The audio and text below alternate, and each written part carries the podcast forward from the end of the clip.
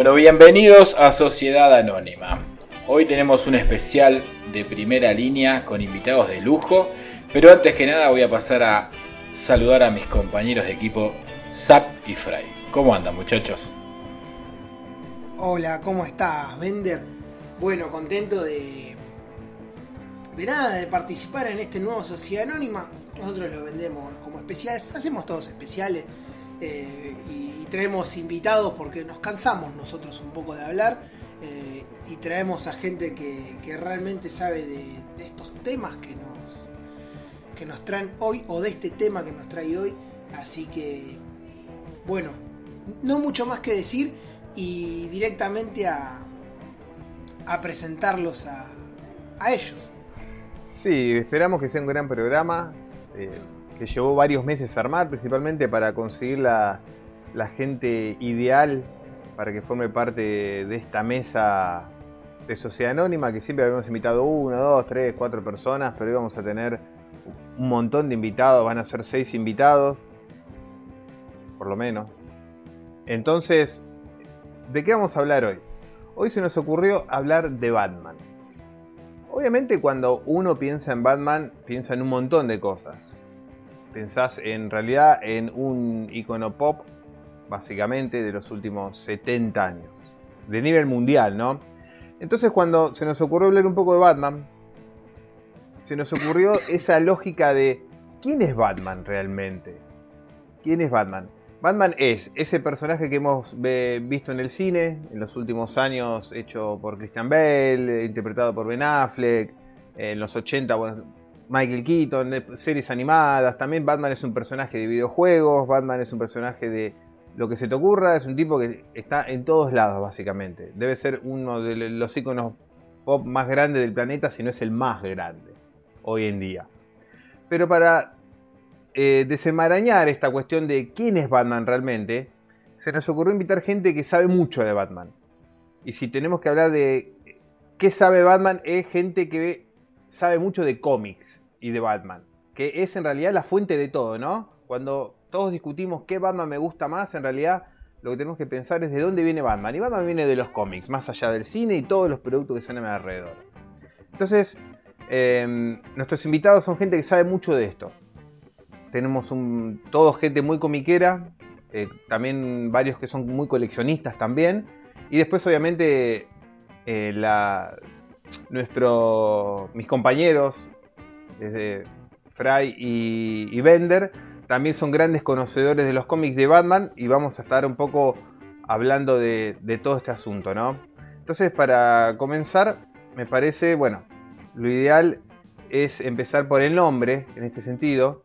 Entonces le vamos a dar una fuerte bienvenida otra vez a Diego de Mitos de Gotham. ¿Cómo andas, Dieguito? ¿Qué tal? Un placer, un placer saludarlos acá, estar de nuevo con ustedes, Fry, Zap, Bender para hablar de esto que tanto nos apasiona, ¿no? Y como decís vos, este personaje que para mí es el más importante de, acá de la, de cultura pop. Y sobre todo, que, como decís vos también, es de los cómics, ¿no? Porque no nos olvidemos que el personaje nació en los cómics y su esencia y todo está ahí, así que vamos a ir repasando un poquito que cómo ha ido sufriendo algunas modificaciones a lo largo del tiempo, seguramente en este programa hablemos de eso, eh, algunas crisis incluso que puede haber pasado el personaje, pero sigue estando acá y sigue siendo el más grande y por eso es Batman, ¿no? Exactamente, bien como dijo Diego, esto viene de los cómics. Y entonces ahora también, ya que vamos a hablar de Batman y de cómics, le voy a dar la bienvenida a eh, las crónicas de Gotham. ¿Cómo andás? Eh? Gracias, Muchas gracias a los tres, Bender, Fry, por haberme invitado, por considerarme para este gran programa.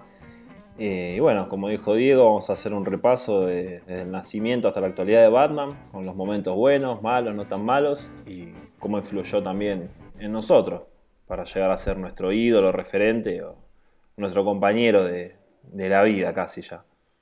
Exactamente. Y ahora vamos a continuar con, con otros dos de los invitados, que no solo saben de cómics, sino que son dos grandes coleccionistas. Por un lado lo tenemos a Martín. ¿Cómo andas, Martín? Hola muchachos, eh, un gusto enorme realmente que me hayan invitado, un honor, lógicamente. Y nada, Batman, ¿qué decir? Para mí es todo, así que empecemos cuando quieran. Y por último, Y por, por lo tanto, no menos importante, eh, al Vasco, también otro gran coleccionista de, de figuras, ¿verdad? De muñecos, figuras, eh, llámenle como quieran. Bueno, gracias primero por invitar, eh, por pensar en mí para, para este programa. Para mí, como ustedes saben, Batman es el número uno, me encanta. Vivo, te diría que casi todos los días estoy en algún momento pensando en Batman, en qué comprar, en qué leer. Eh, me encanta, es un honor estar acá, gente de primera, gente que quiero mucho. Y bueno, vamos a, a intentar de- desvelar que, quién es Batman quién es Batman, qué nos gusta, por qué nos enamora, por qué uno va por la calle, camina dos cuadras y ve a nene con, con Batman, con la capa de Batman, y ves un tipo de 80 años y un nene de 2 años, y a todos nos enamora Batman. Bueno, evidentemente algo tiene, y eso que tiene, esperemos ver ahora en este programa que, que- qué es lo que tiene y qué nos gusta, qué nos apasiona. Así que bueno, para mí es un honor estar aquí. Acá por primera vez voy a oficiar yo un poco de del moderador, por así decirlo, pero por una cuestión de conocimientos, ¿no? Creo que soy por lejos el que menos sabe de cómics de todo este enorme grupo y estamos esperando una estrella invitada que puede llegar a venir después, pero la limusín se le quedó ahí en, en, en la Bristol. Le complicó a Alfred, me parece. Se le complicó al Alfred la limusín, todavía no llegó. Eh, pasa que Alfred eh, no está en los cómics ahora por culpa de cierto guionista, así que me parece que tiene que ver con eso. Puede ser que venga por ahí, ¿verdad, muchachos? No sé, no, no sé qué opina Bender. No encuentra la llave del batimóvil. Estaba acostumbrado a que lo llevan y lo traigan. Se le complicó ahora.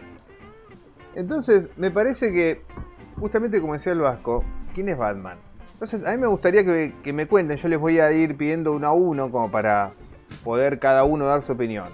Si hoy decimos, actualmente, si pensás en Batman, ¿qué rasgos y qué cosas tiene que tener? Por ejemplo, Fry. ¿Qué tiene que tener Batman para que vos sientas que ese es Batman? Bueno, eh, Batman para mí, ¿qué es Batman, no? ¿Qué, se puede decir? Es muy difícil explicarlo con, con una palabra, ¿no? Es, es complicado, es complejo. Pero si te puedo decir dos palabras, si me permitís, para mí es tenacidad, es el estar siempre, el no darse por vencido nunca, y es resiliencia, esa capacidad de levantarse ante la peor adversidad, que es presenciar la muerte de, sus padres y, como vamos seguramente a estar hablando, otras tantas adversidades que ha pasado en el tiempo eh, Bruce, y para mí Batman es eso. Bien, Bender, ¿vos qué opinás? I am vengeance. No, yo creo que para mí, eh, yo tengo una visión media particular sobre Batman. Para mí, Batman no puede ser cualquiera. Para mí, Batman, Batman es Bruce Wayne y nada más. Eh, Batman es convicción. Batman es amor propio. Batman es tenacidad. Batman es 24 por 7 de Batman. Es un tipo que lo único que piensa es en Batman. No, es un tipo que no se rinde nunca, es un tipo que no baja los brazos nunca, que cada vez que se cae se levanta más fuerte. Eso es Batman para mí. Es la historia de la reconstrucción. Sí, estoy de acuerdo acá con lo que, con lo que decía Bender. de- del tema, en todo caso, cuando, cuando no es Bruce Wayne, es otro tipo de Batman, no es el, Batman que nosotros conocemos. Y también me gustaría rescatar, hay, unas palabras que, dijo Bill Finger, cuando sabemos que el gran Bill Finger, que es el, el creador de Batman, tantas, tantas veces, eh, tantos años olvidado, eh, lamentablemente. Aprovecho para recomendar, si no vieron el documental Batman and Bill, es excelente. Y hay unas palabras que dijo Bill Finger, que es el creador de Batman en todo caso, junto con, con Bob Kane, que cuando recién estaban saliendo sus cómics, él dijo que había como tres palabras claves que, que definían lo que era Batman. Él dijo misterio, aventura y soledad. Y esas son tres palabras que más allá de que con algunos cambios durante el, transcurso de los años, ¿no? Después se, se agregarían Robin y él tendría algunos aliados y demás. Más allá de algunos cambios eh, a, través de, de los años, esto me parece que es la esencia del, del personaje, ¿no? Ese, ese halo de misterio que tiene también, eh, que sea un- las historias detectivescas, todo, todo esto es lo que, lo que es Batman también, ¿no? Y también eh, Soledad yo creo que tiene que ver más que nada también con el tema de que él no se puede llegar a enamorar porque esto terminaría como influyendo en su misión, ¿no? Como, como decía también ahí Bender, él es Batman 24 x 7, entonces no, no se puede enamorar porque esto ya se le, le, haría complicar en su, en su historia como, como Batman, ¿no? Para seguir siendo Batman. Eh, bueno, esto me parece que es algo que también que algunos, algunos guionistas no, han entendido en los últimos tiempos y, así le fue. Pero eso es para mí, para mí Batman. Yo quiero rescatar sobre todo esas palabras que dijo el gran Bill Finger. Misterio, aventura y soledad. Esto es lo que. la esencia del personaje y que las grandes historias de, la historia, la historia del personaje justamente tienen estas claves. Bueno, crónicas, a ver qué, qué, qué, opinas en este sentido de lo que dijeron los compañeros, alguna cuestión para agregar en cuanto a quién qué, qué rasgos tiene o qué tiene que tener Batman para ser Batman. Bueno, algo diferente que no hayan dicho es difícil, pero yo lo que rescato mucho es que cuando él sufre la tragedia de la muerte de los padres, que es lo que lo transforma en Batman, eh, no es como cualquier persona que saldría a matar a tiros a todos. Él estableció su código, nunca lo rompe y, como que puso unas reglas. Si bien a veces estaba medio afuera de la ley, qué sé yo, y hace lo que él quiere, pero también tiene una capacidad mental para, para no romper su código, llevarlo adelante y siempre también él nos deja de enseñanza que, como ya habían dicho Bender y Diego, que Batman se cae y se levanta, se cae y se levanta, y, vos ves que muchas veces lo quisieron romper, lo quisieron matar, lo quisieron cambiar, pero Bruce siempre está, es él, y yo creo que eso es una, la cualidad de él que más me llega a mí, el sentido de superación y siempre darle para adelante a pesar de todo. Martín, ¿qué opinas? ¿Algún detalle, algún rasgo que quieras eh, agregar a lo que ya, ya estuvieron diciendo acá los muchachos? En realidad es bastante difícil agregar algo más a, lo que ya dijeron. Eh, creo que, como dije cuando lo saludé, que para mí Batman es todo, es, muy difícil en, mí expresar o, con, algunas palabras cuál es el significado. Eh, pero o sea, básicamente coincido mucho con, con Bender que eh, Batman es Bruce Wayne, o sea, no va a haber otro, no hay forma de que haya otro. Eh, y no, no, es que me, cuesta encontrarle palabras. Siempre digo, siempre digo algo de mí con respecto a cómo soy, como qué tipo de Batifanático soy. Y soy termo de Batman. Entonces es como que, básicamente para mí está todo bien mientras esté el murciélago, eh, está todo bien. Y por eso me cuesta encontrar palabras específicas. Pero sí, eh, sí concuerdo en que eh, la tenacidad, siempre la, visión en, la, en, la, tarea a realizar, que es siempre la prioridad, y, y aún teniendo esa prioridad, él jamás, jamás deja de lado a la gente que tiene a su alrededor y prioriza siempre su vida por sobre el resto. Y eso solo Batman lo puede hacer. Y bueno, por último, para terminar con esta pequeña introducción, Vasco, ¿qué opinas? Quedé para el final y ya fueron diciendo todo.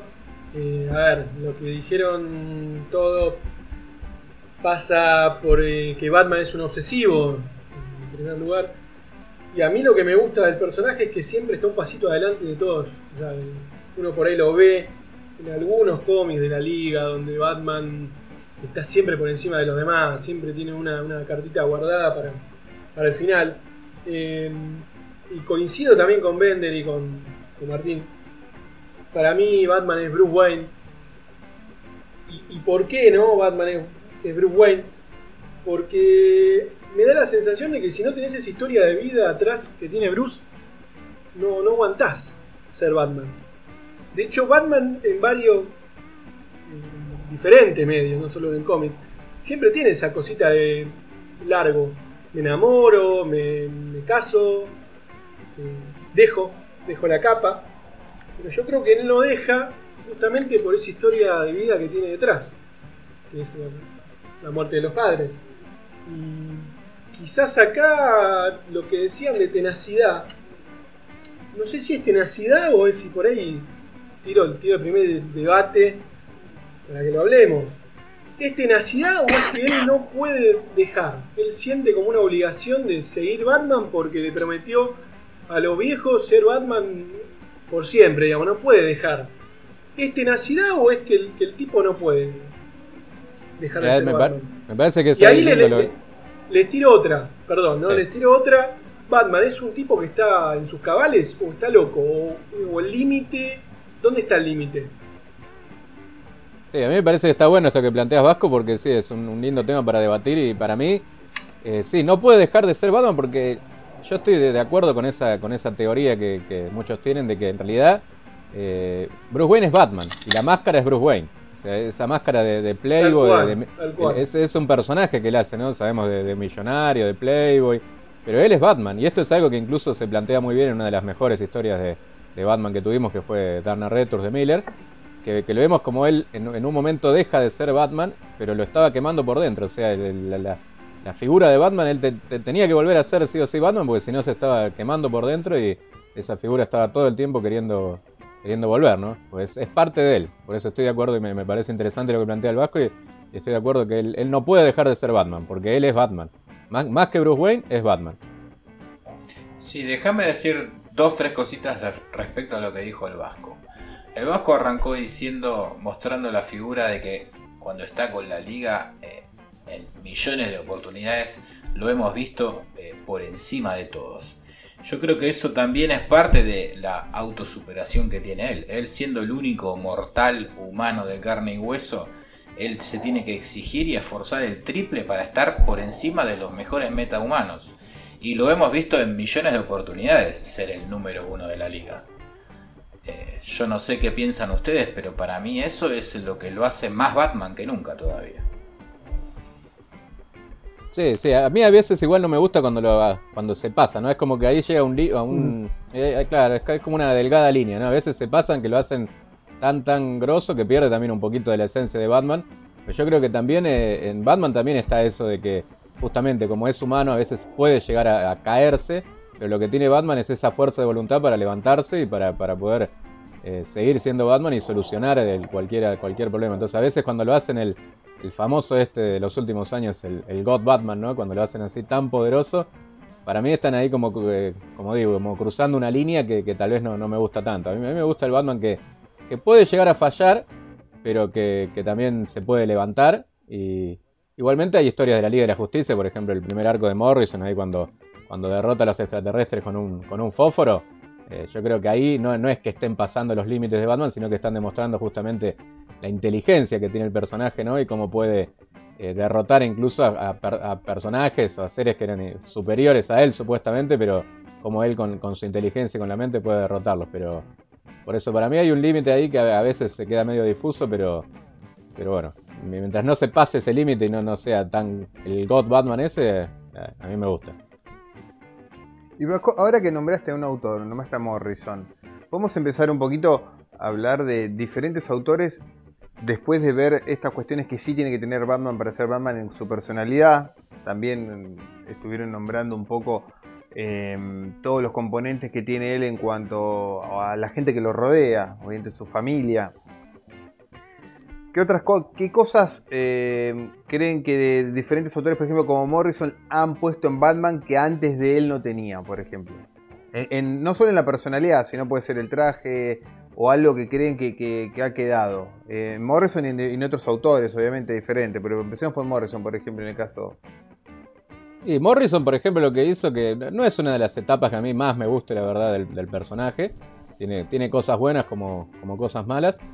Pero lo que más puedo rescatar de él, que fue como que puso en continuidad y le dio más sentido a una, una etapa de Batman muy loca, que fueron ahí lo- los, años 50.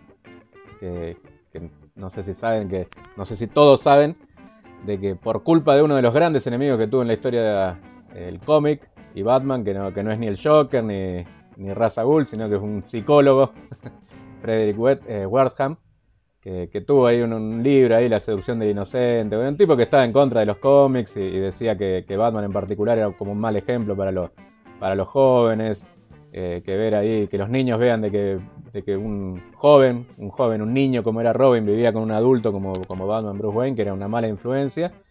Entonces, bueno, a partir de ahí los cómics de Batman eh, llegó el Comics eh, Authority y empezaron a hacer historias muy locas de Batman en el espacio. metieron personajes como la primer Batwoman y la primer Batgirl.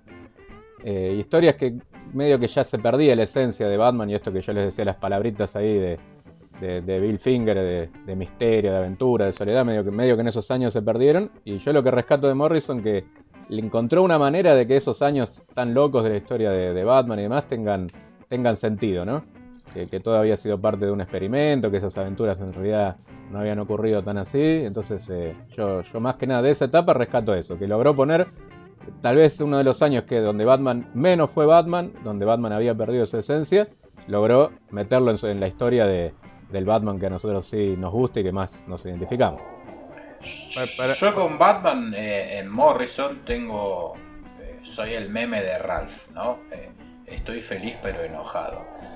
hay cosas que me gustan mucho y hay cosas que me parecen feas, por así decirlo de alguna manera. A mí me gusta mucho la, parte que le devolvió Morrison detectivesca, buscándole la vuelta con, con los cultos, con las sociedades secretas, las logias lo que logra Morrison en Batman Rip es algo que hacía rato que no, que no se venía leyendo en Batman, ¿no? Y después tiene una etapa olvidable como la de, para mí, ¿no? Esto es personal, la de Batman Inc., que es una... Es un invento que pudo haber sido algo bueno, pero que claramente no funcionó. Para, explicarle un poquito a la gente, si hablamos de Morrison, eh, ¿qué historias más o menos puede buscar la gente para, orientarnos un poco?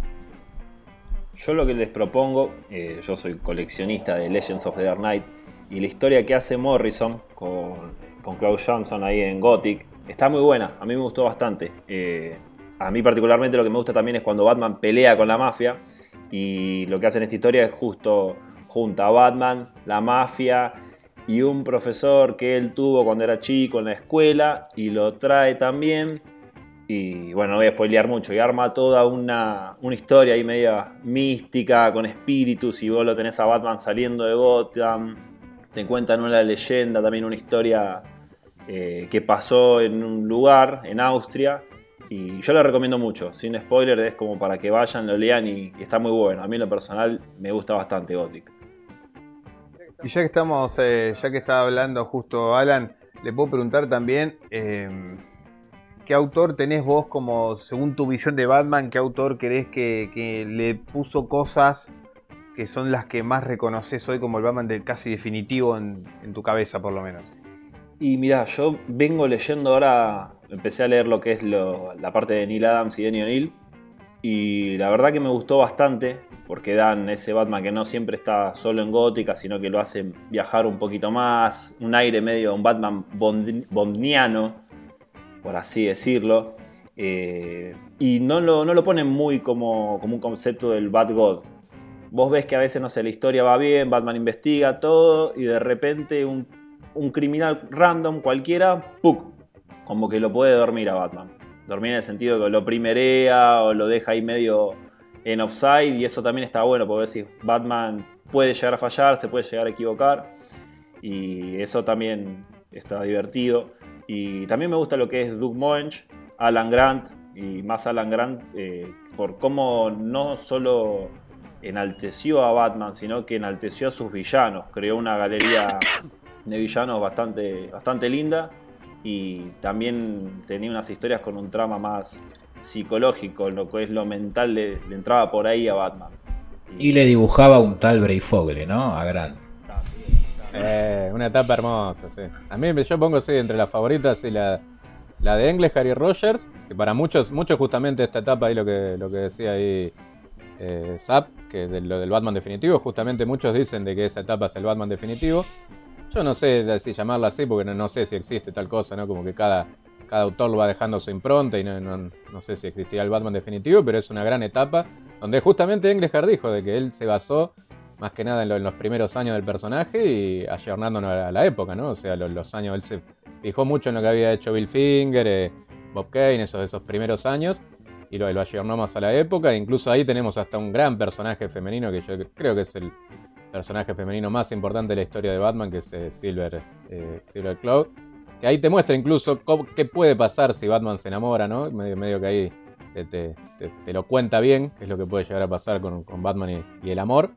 Y bueno, sí, después la etapa de Alan Grande y Brayfall es también personalmente yo diría que esa, esa es mi favorita, la de Alan Grant y Brayfall. Eh, como decía Alan ahí de Crónicas recién, de los villanos que se crearon por esa época, eh, eh, personajes como Scarface, Anarchy también, podemos, podemos hacer todo un programa hablando nomás de esa etapa, ¿no? Y, encima con los dibujos de Brayfall que me encanta.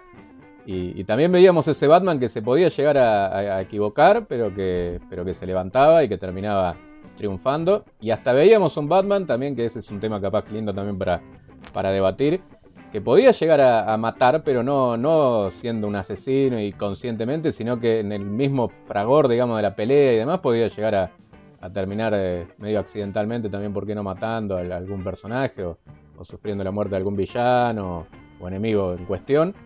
Eh, por eso para mí esa etapa de Alan Grant y Brayford el rescata perfectamente lo que es la esencia del, personaje y, y, es mi favorito y que se lo recomiendo a todo el mundo. Yo creo que mi corazón está en, Grand Brayfall, ¿no? Son, creo que, los que más eh, belleza le pudieron sacar a Batman.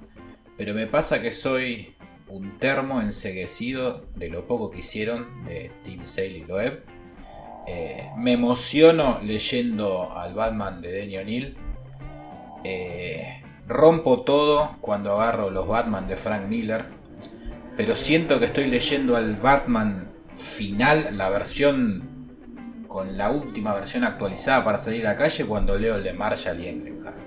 Me parece que lo que lograron esos dos es como que lo que decía Diego, yo no puedo estar más de acuerdo. Es agarraron el Batman de la década del 30, del 40 y lo tunearon para ponerlo en los 70, 80.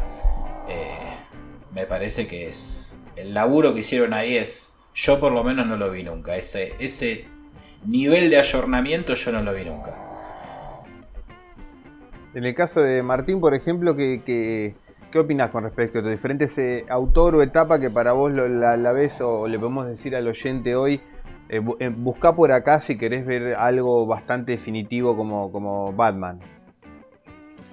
A mí lo que me pasa puntualmente es que, si bien, bueno, yo soy coleccionista de Batman, obviamente, mi prioridad en la colección es Detective Comics, pero no leí tanto de lo viejo todavía, porque quiero llegar, tengo un, un TOC como todos, eh, que quiero llegar a tener toda la, numeración para empezar a leerla. Sí leí un montón de cosas, de, cosas viejas, pero estoy, lo tengo más empapado, eh, estoy más empapado en lo moderno, en lo nuevo, digamos desde New 52 para este lado. ¿Podríamos eh, explicarle un poco a la gente qué diferencia se puede encontrar entre leer Batman o leer Detective Comics? El otro día alguien preguntó eso, eh, y a mí me pasa que en, Detective Comics las historias de Batman son más justamente detectivescas, y en Batman se, se toman eh, otras atribuciones, se permiten otras atribuciones, que, en Detective Comics por ahí no tanto. Y la otra de las cosas que en Detective Comics pasa es que usan mucho más a la Batifamilia. Claro, Cosa que en Batman por ahí no lo hacen tanto. Claro, la principal diferencia que tenés ahí es que en Batman va solo prácticamente y en Detective está toda la Bat Family. No siempre completa, pero siempre está interactuando. Está como son todos los satélites de Batman orbitando alrededor de él siempre. Claro, Entonces, tal cual. podríamos decir que a veces van de la mano y a, veces no, digamos, cuando si yo quiero leer, eh, estoy leyendo Batman eh, este año y a veces leo Detective Comics. Eh, em, no lo tengo que pensar nunca con esa lógica cinéfila de crossovers y que lo que pasa en un lado está pasando en el otro a la vez. O son, podríamos decir, mundillos diferentes o a veces se encuentran o no los cómics entre sí. Y eso a veces depende de la época, ¿no? Hay épocas que sí, como que los guionistas estaban de acuerdo y medio que se armaban tipo crossovers y otras que, otras que no. No sé, pues, hoy hablábamos de Morrison eh, Morrison estaba en Batman y hacía muy la suya, y en Detective Comics estaba eh, Paul Dini, otro, otro gran guionista ahí de, Batman Animated Series también, y medio que también hacía la, suya. se cruzaron nomás de un crossover ahí de la, resurrección de Raza Bull, y, pero después cada uno hacía historias diferentes. Generalmente en las grandes historias eh, de Batman siempre hubo crossovers. Megas. Claro, en Nightfall, ponerle Claro, épocas de Nightfall, ahí incluso eran muchas series, incluso muchas veces se meten eh, series que, que no más allá de Batman y Detective Comics, ¿no? Si hay series de No, de Man- Robin, no de Man's Land pasó por Detective, Martín, vos Sí. que lo tenés. Sí, sí, pasó Sí. por Detective, Batman, eh, está Catwoman inclusive, Robin, Shadow Shadow, of- de Shadow of the Bat. Legend. Sí. La época de. Claro, en la época de Contagio contagio, también. le- Contagio. legado, cataclismo, aftershock, Legado. todo eso es, es un mix de, de varias. Había un montón además, no, no es solo, no es, Esa, esa, esa sí, es la no es época. solo Detective y Batman, hay, había un montón de series que se unían. Claro, esa, esa es la época, me parece, de, de crossover Sí. por, Sí. por antonomasia, ¿no? La época esa que, que arrancó, justo la- todas las sagas que mencionamos recién, ¿no? Desde Nightfall en, en adelante hasta, no sé, hasta llegar a Bruce Wayne, asesino O, o sea que son, e- o sea, que son épocas que para entender una cosa te tenías que poner a leer muchas cosas en simultáneo, Sí. podríamos decir. Sí. A Y veces, era una ojo. época donde no, no, no te bajabas el librito de internet todos los miércoles. En- Tenías en- que salir a buscarlo. Pa- Para preguntarle al Vasco directamente, ¿qué opina él de esto? De en, en tu cabeza el Batman, entre comillas, definitivo. ¿Qué, autor? ¿Qué época? Mira, no tengo un autor favorito. No, claramente no, es que tengo, digo, este, me caso con este. Por ahí dos que no mencionaron. Eh, creo que Frank Miller lo que hizo con Batman es un antes y un después. Para mí dijo, muchachos, van acá está Batman. Nos dejamos de joder. Tenemos a, este Batman, si bien no es Batman, el Batman clásico, es un Batman heavy. Bueno, me encanta, a mí me encanta. Y lo que hizo en año 1 para mí es excelente. De hecho, creo que es el cómic que más me gusta de Batman. Creo que si alguien no empezó a leer Batman es un buen punto de partida. No mencionaron tampoco a Jim Starling, que tiene un par de cositas buenas también. Eh, creo que no lo mencionaron, no sé si alguien lo mencionó, pero lo menciono si, si lo quieren leer. Hay un hay una, un cómic que a mí me encanta, eh, para mí top 5, que es el, el culto o la secta, no sé cómo se llama acá, el culto. Me encanta. Léanlo, el que no lo leyó, los que escuchan y no lo leyeron, le vayan a, a buscar de cult. Creo que no sé si, si lo editó Omni, sí lo editó SC, seguro, en español. Sí, Omni salió en la, No, en lo la editó, colección de 80 perfecto. aniversario. Ahí, Vayan, ahí a, salió. vayan a buscarlo. Y mm, de lo, de lo, Que Starling, Starling con Claro, Aparo era Maradona y Aparo ¿cómo se era- llevaban, eh? creo que hasta la época era el 90, ¿no? Era la, era la época, era Canigia. Sí. Y recordemos también de que. Maradona Canigia y, Sí. y Starling Apar. Y recordemos Vasco también que Starling no lo quería para nada al, al Robin de Jason Todd y bueno, y Claro. hasta que se le terminó dando el gusto de que lo pueda matar. Y encima lo hicieron sufrir en épocas de donde no había internet, le hicieron una encuesta votada para ver si lo mataban o no, pobre tipo. Va- Vamos, va- vamos a hablar un poquito también de eso entonces, porque de, de que Batman no está solo, porque también lo que conforma a Batman como personaje es, es lo que lo rodea, ¿no? Vamos a hablar después de los villanos, pero vamos a hablar de la, de la llamada Bat Family. Eh, ¿Cuál creen que son, que es la época donde o, empieza más a crecer este- esta idea de Bat Family? ¿Y cómo, cómo les parece a ustedes? ¿Que, ¿Quiénes instituyen principalmente esta Bat Family? Por ejemplo, le pre- Para mí Alfred, Una figura fundamental. para mí Alfred es el sidekick de Batman. Porque también podríamos hablar de que Robin, eh, para el que no, no, no está quizás tan leído, ni siquiera es uno, son varios. Varias, podríamos decir también. Bueno, el mejor Robin de todos dejó de ser Robin hace un montón, que es Dick Grayson, hoy está como Nightwing. Pero va, acá vamos a hablar las cosas como son y yo quiero que pongan las bolitas arriba de la mesa. Hay gente que dice Acá- acá el que Dick no banca. frío como Robin. Nah, las pelotas. Acá el que no banca a Demian Wayne como el mejor Robin, viejo, eh, que me venga a buscar Habana, Habana y Segurola. Eh. Ah, ahí mira, vos, sabés- vos- Yo te. Perdón, eh. Perdón, perdón. Yo quiero aclarar algo. Eh, estoy con vos, Bender. eh, Estoy por agarrar una lanza y ir con vos a Habana y Segurola a bancar Claro esa sí. parada. Porque yo lo banco a raja tabla a Demian tenemos, a ver, a ver, tenemos el Robin con el que creció, crecieron nuestros viejos, podríamos decir, Dick Grayson, hace 30 años, más de 30 años que no es Robin. Después vino eh, Jason Todd, ¿verdad? Que duró poco en realidad porque la personalidad más rebelde que tenía a cierto público no le gustaba y se hizo una encuesta en DC Comics y si quieren que lo maten o no, lo matan. Eh, perdón por el spoiler, pero es un... Pero, bueno, si, hasta, si a esta altura no lo sabías, viejo. si a esta altura no lo sabías. Primero, primero lo habían hecho que era demasiado, demasiado igual, como, como dice ahí, muy, demasiado igual a Dick Grayson. Eh, incluso tenía el pelo, era pelirrojo, y, pero después tenía un pasado circense, todo, todo muy parecido a Dick Grayson. Y después de la crisis, sí, le, claro, le hicieron el, famoso este origen de, que había robado un, neumático del Batimóvil. Y bueno, y Starling, que igualmente no quería tener a un Robin, empieza a ser un, personaje que para que todos le tomen bronca, ¿no? Este, pero como decíamos, un personaje Entonces, Básicamente lo mata el Joker.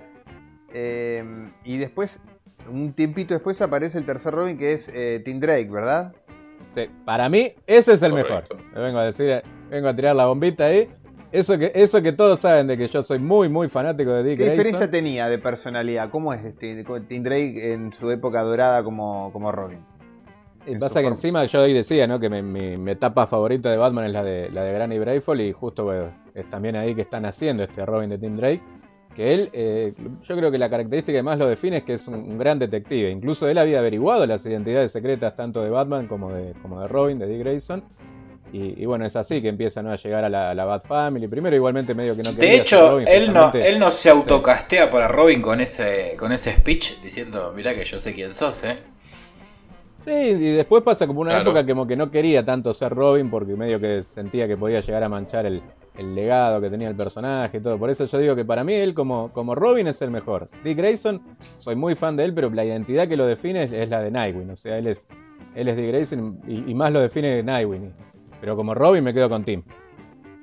Año 13 y un lugar solitario para morir y ahí tienen eh, para entretenerse con grandes historias y conocer bien si a este, este Robin y, bueno, después pueden seguir con la etapa, como digo, de Gran y de Brayford.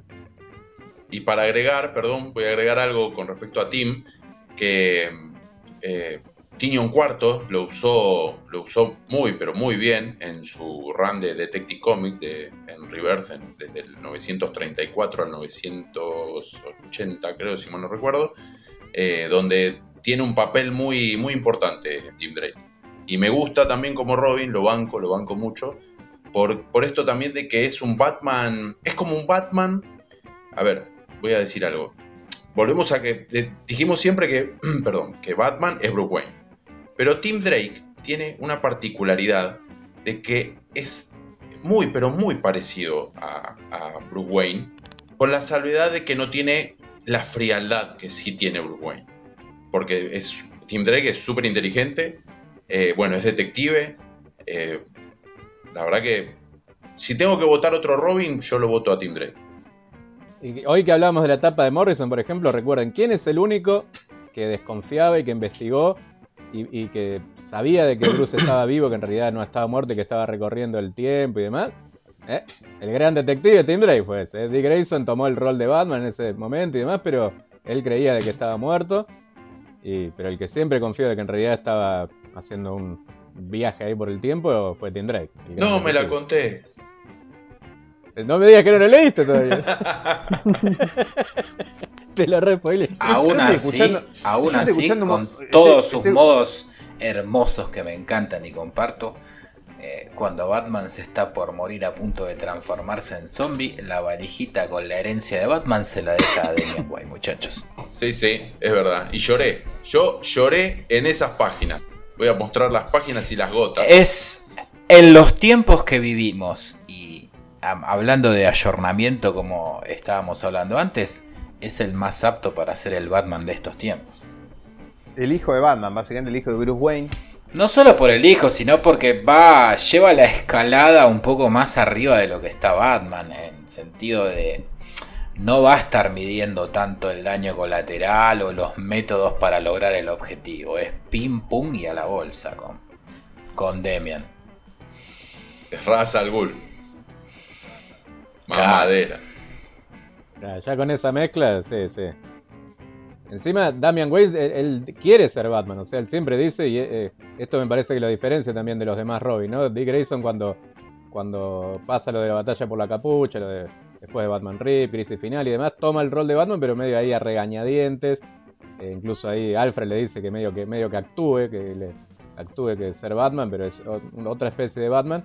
Pero todos medio que tomaron el, manto medio a regañadientes, ¿no? Pero Damian Wayne ya desde, desde ahora quiere, si fuera por él, se pone, con 8 años se pone el traje de Batman igual y, hasta lo ha hecho. Hay alguna historia que, que fue Batman ahí por, por una noche y él quiere ser eso, quiere llegar a ser eso.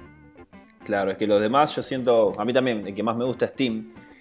Y más que nada porque después de también de, un lugar solitario para morir, lo que, lo que fue la etapa de Nightfall, cuando a Bruce lo quiebran, y él siempre te muestra el compromiso que tiene con Bruce.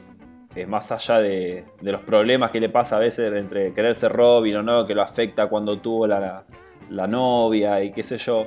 Él siempre está al lado de Bruce para lo que sea. Es su, su psyche ideal. Y creo que en Aftershock, una parte Bruce como que le tira cuando estaban reconstruyendo la baticueva, le dice que él podría ser un gran reemplazo para él. Podría ser un buen Batman. Pero yo lo banco mucho a Tim. Me gusta por sobre todo el compromiso que él tiene con la causa. Siempre está ahí al firme al pie del cañón y, es un pibe que es sentimental. No es tan frío, pero me gusta mucho Tim. Recuerdo Sí, incluso hay un. Hay, no, perdón, digo una cosa cortita nomás, que me acuerdo también eh, que recién lo que decía Alan me vino a la mente, que en un momento tiene un diálogo con Bruce que le dice como si, si, podría llegar a ser miembro de la Liga de la Justicia y él le dice no solo miembro, sino que podrías liderarlo. Sí, me acuerdo. Me parece que eso también medio que, define lo que es Team, ¿no? Hay otro, hablando de Team, eh, no me acuerdo si, bueno, ustedes me lo, me lo sabrán decir si me equivoco, pero eh, algo parecido le dice lo que decía Alan recién, eh, de Tim, el compromiso que tiene con Bruce Wayne y con Batman, lógicamente. Eh, se lo ve mucho también en, en la saga de Bruce Wayne asesino y fugitivo, que Tim era el que no dudó nunca, jamás, de que lo que pasaba era, era así como se lo estaban mostrando. Es que medio Tim es que yo siento que nos representa a todos porque lo vemos a Dick, que ya es algo más superior, como que evolucionó, pero Tim es como un fan más. Yo si fuera Robin sería como Tim. Tim por eso siento que nos representa bastante, por lo menos a mí. Es que yo haría lo mismo que él si estoy al lado de Batman. Yo lo que estoy viendo, muchacho, que Bender eh, arrancó tirando de la lanza de es mi favorito y después se quedó callado y se comió los mocos. No, para nada, para los estoy escuchando, son Estás todo hablando del sentimentalismo, de la buena persona, de las intenciones. Acá estamos hablando del que va a ser el sucesor de Batman, viejo. Dura dos noches Tim como Batman, ¿eh? Dos noches dura. Con, el sentimentalismo, el, código de hombre de bien, ¿no, viejo? A mí dame. Una, cosa es el mejor Robin y otra el, mejor sucesor de Batman. Ojo. No quiere ser Dos cosas distintas. No le interesa. Damian, hablando un poco de, Me gustaría. Hablando un poco de sentimentalismo que hablaban. Eh, una lo que dijo antes Bender de la Bat Family, ¿no? hablamos de, Tim, hablamos de, Dick. Para mí, básico, los personajes, los personajes básicos de Batman o, con Batman o, o, su sidekick, como dijo Bender, es son dos. Alfred y Gordon. O sea, esos dos son intocables. Después los demás, que hagan lo que quieran. Va bien, viene Tim, viene Dick. Para mí pasa por ahí el tema.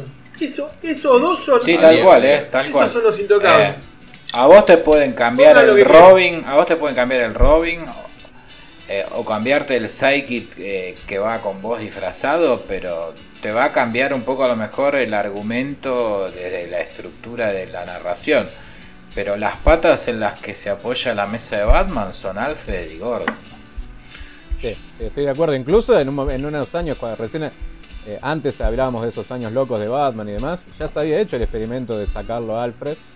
Después de lo que había hecho el psicólogo este, que, que seguían habiendo medio mal ahí que estén tres hombres en una mansión y demás habían, allá habían hecho el experimento de matarlo a Alfred y lo habían reemplazado por la tía Harry y nada, lo tuvieron que después vino la serie del 66 y no sabían cómo hacer para traerlo a Alfred de vuelta. Por eso que ciertos guionistas en la actualidad hayan eso te iba... estos errores. Perdón. Perdón, perdón. Eh, una consulta, Diego. ¿El psicólogo ese es papá de un guionista actual? No, ¿no? me parece que deben ser familiares por lo menos lejanos, porque es una, locura que No Claro, sé, no sé si es ellos, familiar del psicólogo. Solo te digo que si ese guionista va al psicólogo, no pasa el doping. Tiene más, trau- más Pero- traumas, tiene que. Claro.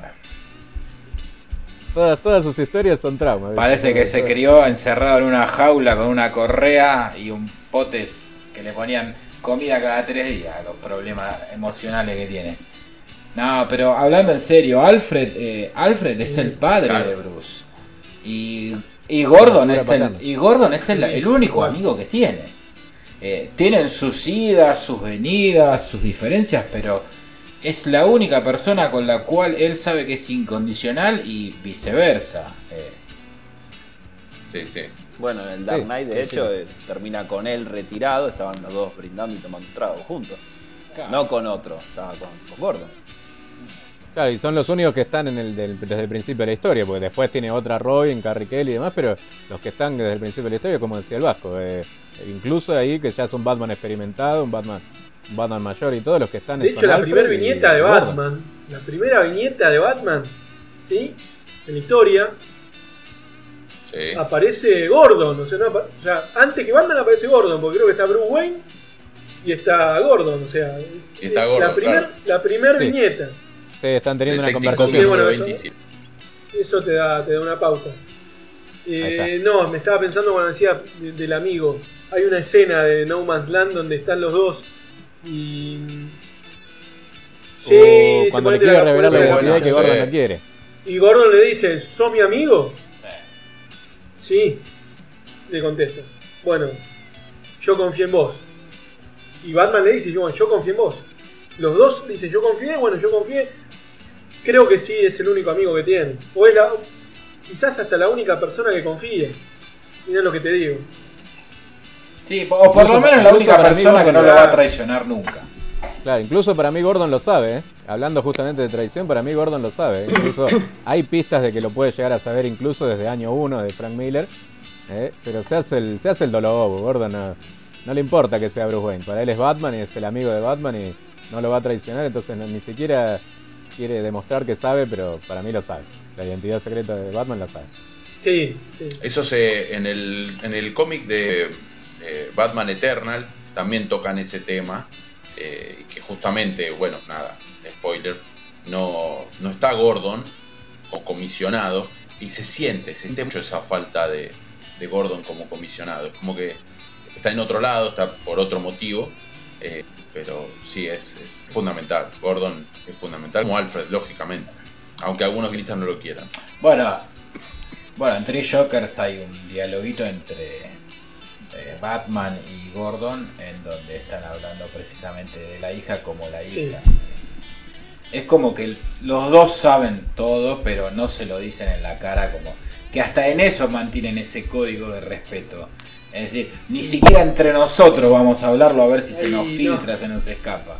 Es tan blindada esa amistad que va hasta, la hasta muerte, la muerte de la familia, no lo mencionamos, Snyder. No sé si vale la pena o no, tampoco es un gran autor para Batman, hizo cosas buenas, pero tampoco eh, por ahí le queda grande, ¿no? Mencionar La corte, la corte de los búhos, Pero, claro. pero una, es, una escena. Para mí tiene dos, dos libros muy buenos. Eh, Snyder, ¿eh? La Es corte- no sabe, muchacho, aclaren No, no, No, no, es es Scott, Scott. es Scott. Scott Snyder, no tiene nada que ver con Zack. Para mí la corte de los búhos tranquilamente se mete en un top 10, en un top 15 de Batman. Y tiene Endgame, Es bueno. antes de que existiera la bueno, película de bueno. mierda esa. Tiene un Endgame que es, es muy bueno. Y la muerte de la familia a mí, me, a mí me gusta, a mí me gusta. Sí, yo más que Endgame igual.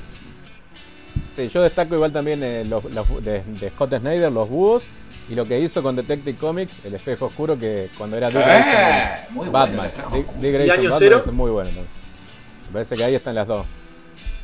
Eh, más o menos. Pasa que No, ahí, bueno. viste, yo me quedo con año No, 1. obvio. pasa que no, no tiene ni para competir. No, lo que yo- uno. Te quería decir, perdón. Hablamos siempre un te- poco, muchacho. Hablas y yo te digo, te saco otro tema. Eh, no, en la, en la muerte de la familia eh, hay un diálogo entre, entre eh, Batman y Gordon, que Batman le dice, secuestraron al mayordomo de Bruce Wayne. Y, y, es, y es hasta gracioso, ¿me entendés? Sí, secuestraron a Alfred. Eh, ¿Me entendés? El tipo le dice o man- mantiene esa, esa diferencia, esa distancia. Secuestraron al mayordomo de los Wayne, le dice. Ah, Un poco de lo que estábamos hablando antes. hablemos un poco la de, ya que hablamos de la Bat Family, pero hablemos, hablamos un poco, por ejemplo, del el mundo Batman y la relación de Batman para con las mujeres directamente, como la personalidad que tiene. Dijimos que es un solitario, pero después Fry dijo, es un solitario, no tan solitario tampoco, porque depende de la época, em, tiene más o menos relación con, con los que los rodean. Las mujeres en general en el mundo Batman. Para mí, como dije hoy cuando hablé de la etapa de Engle Harry Rogers, ahí tenemos la, mujer más importante en la historia de Batman, que es Silver. Una, Silver Claw, una mujer fuerte, una mujer que también descubre la identidad de, Batman, una mujer inteligente. Y ahí también te, dicen que por qué Batman no se puede enamorar, ¿no? ¿Por qué Batman no puede terminar formando una, familia, ni pensar en casarse o irse de vacaciones ahí mientras está, todo están destruyéndose y se toma vacaciones? Ahí te, explica por qué, te, deja todo bien planteado para mí el tema y por eso para mí, si ustedes quieren Batman y las mujeres, tienen que leer esa etapa de English Harry Roger que ahí está perfectamente explicado. O si no, también Diego, en lo que es eh, la película de eh, la, Máscara del Fantasma. Ahí yo sentí que pobre Bruce tenía todo, pero como que siempre le pasa algo y, es el destino. Como que por más que quiera o que se dé todo, él no. Para mí, Bruce de, o Batman, de la única que se enamora es de la capa. Eh, para mí las mujeres en la vida de Bruce son Leslie Tompkins, ese tipo de mujeres que lo abrazan desde un lado más emocional, más eh, claro, más maternal. Después lo otro no, para mí no corre ninguna. Porque Leslie Tompkins en algún momento o en algunas partes de la historia pasa a ser como Alfred pero versión mujer, es como es su persona de confianza en la que él se apoya y en la que él vuelca a sus amigos también a que vayan a Leslie, ¿no? Porque es como que es la que lo conoce por dentro sin ser de la familia como Alfred, por ejemplo. Pero Leslie como que no lo, no lo banca tanto, o te diría que no banca que sea Batman, pero no lo banca ni cerquita de lo que lo banca Alfred. A Alfred le, le banca que sea Batman, en definitiva. Alfred le dice, bueno, no le dice nada, o si alguna vez le dice, bueno, en definitiva, pero lo banca. Leslie no, siempre le tira le tira algún palito. Pero Alfred, pero Alfred, Alfred se lo banca porque sabe que es, inútil que él quiera que deje ser Batman, que de hecho hay un montón de historias o eh, en, películas que hemos visto que se lo dice, pero se lo dice sabiendo cuál va a ser la respuesta, que la respuesta es, es un no rotundo, que él es Batman siempre.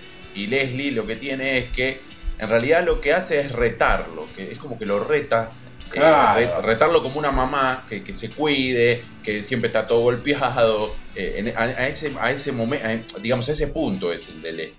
Claro, Alfred puede llegar a la parte del consejo o del acompañamiento, pero Leslie es la que lo pone en carril de vuelta, porque antes estábamos hablando, Batman es un tipo que eh, literalmente, si vamos a la parte de la letra chica, está por fuera de la ley.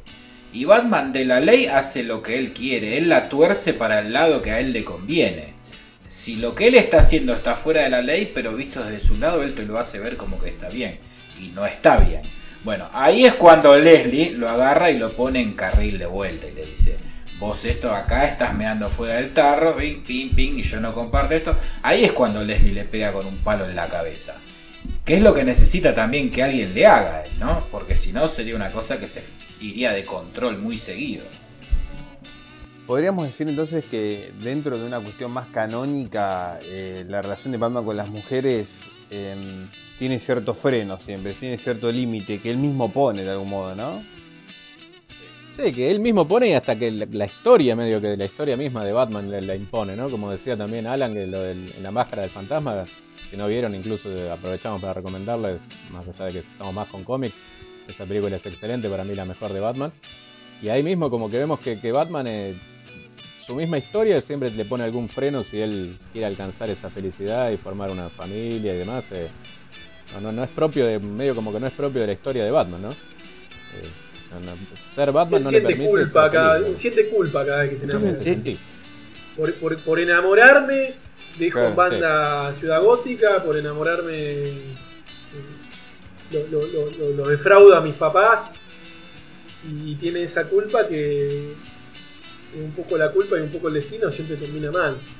¿De, dónde viene entonces esa especie de insistencia, podríamos decir casi de Batman Returns, de eh, desde el principio de los 90 hasta ahora, de intentar siempre emparejarlo con Selina Kyle, Gatúbela, ¿no? ¿De dónde viene eh, esa insistencia que de vez en cuando aparece siempre tanto en películas como serie, como en los cómics? ¿Por qué, por qué hay, hay ciertos escritores que siempre tienen esa lógica de "Y Batman debería estar con Selina Kyle? Porque hasta Nolan lo hizo, ¿no? O sea, hasta Christopher Nolan terminó haciendo eso. Claro, yo siento que, que siempre sí estuvo así como, como decís vos, el, el acercamiento, pero que había siempre también límites, ¿no? O sea, como que todos los guionistas, escritores y demás sabían de que había un límite que donde se podía llegar, hasta que llegó un guionista que, que rompió todos los límites, ¿no? Claro, lo llevó ahí de, de que, que Gotham se estaba destruyendo, el tipo se va y se toma vacaciones. Claro. no, no, Yo no, creo que era un histeriqueo que siempre estuvo, porque aparte son personajes a la vez antagónicos y similares. Pero yo creo que a mí el límite de ese histeriqueo y esa relación es como la llevan, por ejemplo, en todo el arco del largo Halloween, Dark Victory. Eh, me parece que ahí es la relación que tienen que llevar. Ahora cuando ya nos vamos al extremo de eh, 85 números de un run, 35 se la pasan en bolas garchando en una cama. Vos te vas de vacaciones a recuperar tu mente mientras Got- Gotham se prende fuego, te dejas el bigote, eh, vas a hacer kayak a una playa del Caribe tomando margaritas y culeando con Selina Kyle.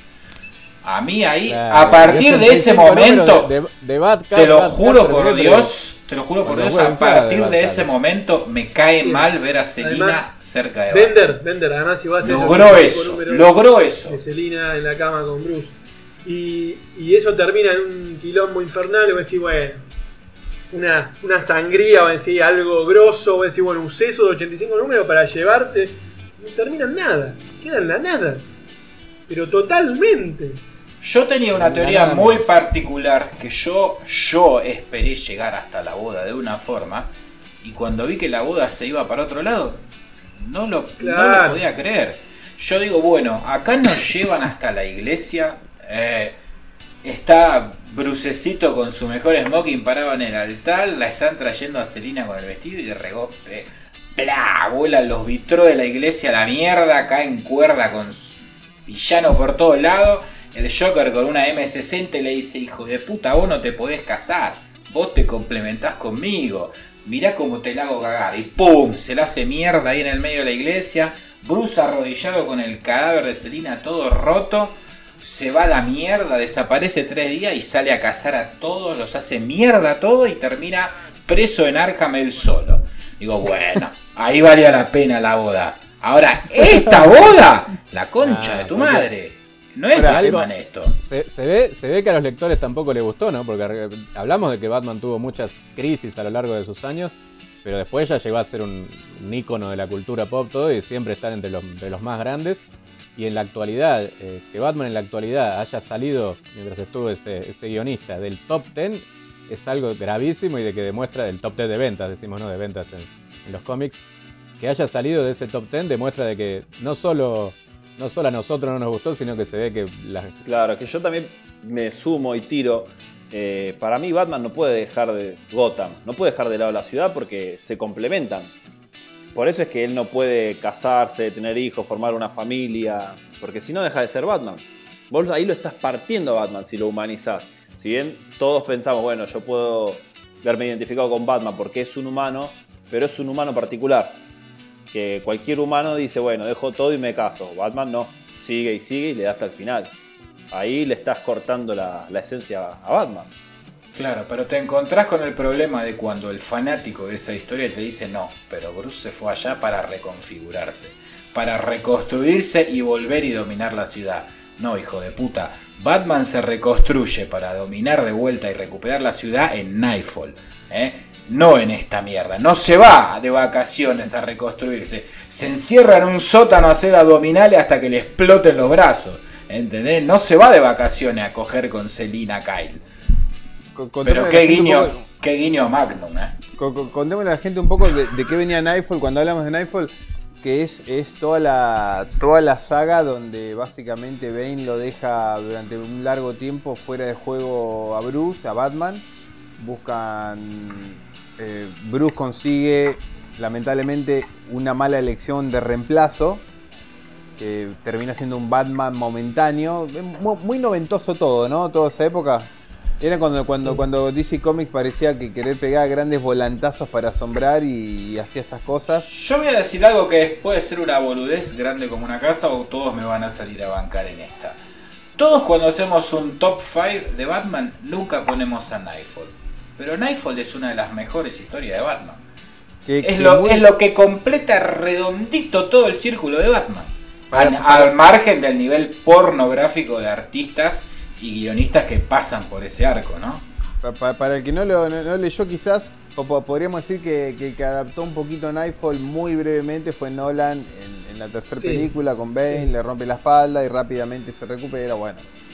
Eh, Una. muy por Sí. arriba intentó Fue más un guiño Una- que una polémica. porque en ningún la momento tercera tenemos un reemplazo no me de gusta. Batman. Ni un poco. No me gusta nada, te diría. No me gusta No. nada de nada, porque todos dicen no, porque No, Nolan, la- Nolan es el número uno, no, como Nolan, no, mira, sabés que la tercera no, no me gustó nada.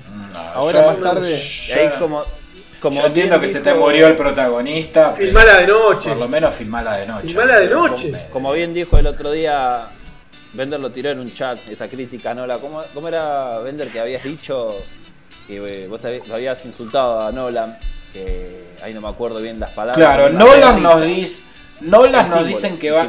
Claro, Nolan nos dicen que Batman No. es un símbolo, que cualquiera puede ser Batman. No, Mentira, es con lo que arranqué yo el, el programa. Primero, ninguno de nosotros tiene la cartera que tiene Batman para ser Batman.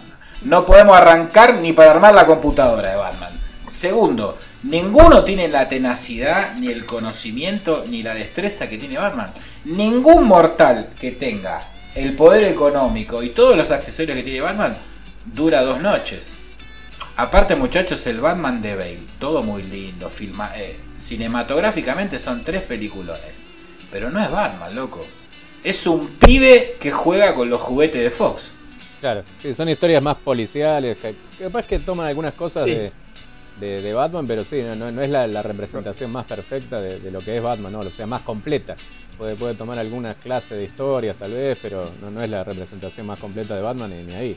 Entonces, si si- es una mezcla de Nightfall y No Man's Land, pero de día, básicamente. Claro, aparte lo humanizaron mucho. Si lo, lo ves a Bruce que se va a entrenar allá al Tíbet con Ra's al Ghul y después cuando pelea con el Joker le tira a dos Rottweiler que lo tiran al piso y el Joker le pega con un caño. Y ahí es como que decís, dale. Bueno, así todo, ojo, ojo, así todo. eh, para mí, las tres películas a mí me gustan. No, si bien digo, no, no son mis preferidas, locamente, pero sí me gustan. Eh, pero hay un detalle no menor, que es la, segunda, la de Dark Knight, donde está el Joker. Eh, salió un, había leído la otra vez, un, listado de las mejores películas de superhéroes. y esa sola película supera todo lo que han hecho todos los demás. No estaba puesta, obviamente, Batman v Superman. No me acuerdo por qué no estaba. Pero que esa película sola lo, lo superó, supera a todas las demás. No, bueno, pero de Dark Knight enfrente, eh, ¿no? ¿no? solo en el género de películas de superhéroes, en el top de, de IMDB, está en el top 10 de las mejores películas de la historia, no solo de superhéroes. Es que cinematográficamente como películas son Sí, igual ojo impecables. que yo Dark Knight la- la impecables. la banco Ahora cuando vos la de mirás con el ojo de fan de Batman es el Sacando lo que, lo que es series animadas, Claro, bueno, sí. Series, la, la mejor representación fuera del- de las viñetas, de los cómics. Pero en lo que es el Day Action, para mí los que, la película que mejor supo representar, ya que vamos a hablar también de villanos, esa, esa dualidad que hay entre Batman y el Joker es de Dark Knight. ¿eh? O sea, ese, ese, ese me completas, justamente que le dice yo no quiero matarte, que qué haría, me, me- me aburriría con todos esos matones, Sí. mafiosos y demás. Que, que cada uno es como su némesis, ese, ese me, me, me completas y demás. Para mí la que mejor representa la, la relación Batman-Joker, Lay Action es de Dark Knight. Bueno, el Vasco decía que en la tercera parte sacaba cositas de No Man Land y Nightfall. de. eh, ¿Cómo es este? Nightfall. De Nightfall. Bueno, la 2 saca cositas de, Sí. de Killing Show con la relación entre ellos dos y saca Muy bien. cositas también de Sí. Largo Halloween. eh, las reuniones de él con Gordon y, y- y Harvey en la ¿Qué le terraza. pasa que con- a mí me encanta, eh, de, la- de lo- de lo La, MC. la 2 de la saga de Nolan. ¿No les pasa que sienten a veces que dos caras está Vimos muy desaprovechado? poquito de como dos caras, sí. Sí, sí, yo creo que, que yo creo yo sí, más siempre en esa época yo tenía blogs y demás y yo tenía la, la idea de que para mí estaba vivo, ¿no? Después yo siempre me embromaba con eso, de que para mí estaba vivo en realidad Harvey Dent y que, y que lo íbamos a ver en la 3, que bueno, que al final no, no pasó y medio que me decepcioné a mí porque justamente sentí sí que en- de Dark Knight estuvo sí desaprovechado.